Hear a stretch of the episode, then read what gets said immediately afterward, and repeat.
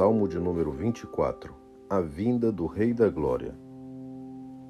Ao Senhor pertence a terra e tudo o que nela se contém, o mundo e os que nele habitam. Fundou-a ele sobre os mares e sobre as correntes a estabeleceu. Quem subirá ao monte do Senhor? Quem há de permanecer no seu santo lugar?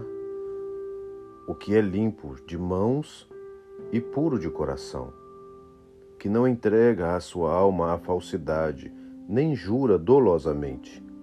Este obterá do Senhor a bênção e a justiça do Deus da sua salvação. Tal é a geração dos que buscam, dos que buscam a face do Deus de Jacó. Levantai, ó portas, as vossas cabeças, Levantai-vos, ó portais eternos, para que entre o Rei da Glória. Quem é o Rei da Glória? O Senhor, forte e poderoso, o Senhor poderoso nas batalhas. Levantai, ó portas, as vossas cabeças, levantai-vos, ó portais eternos, para que entre o Rei da Glória. Quem é este Rei da Glória?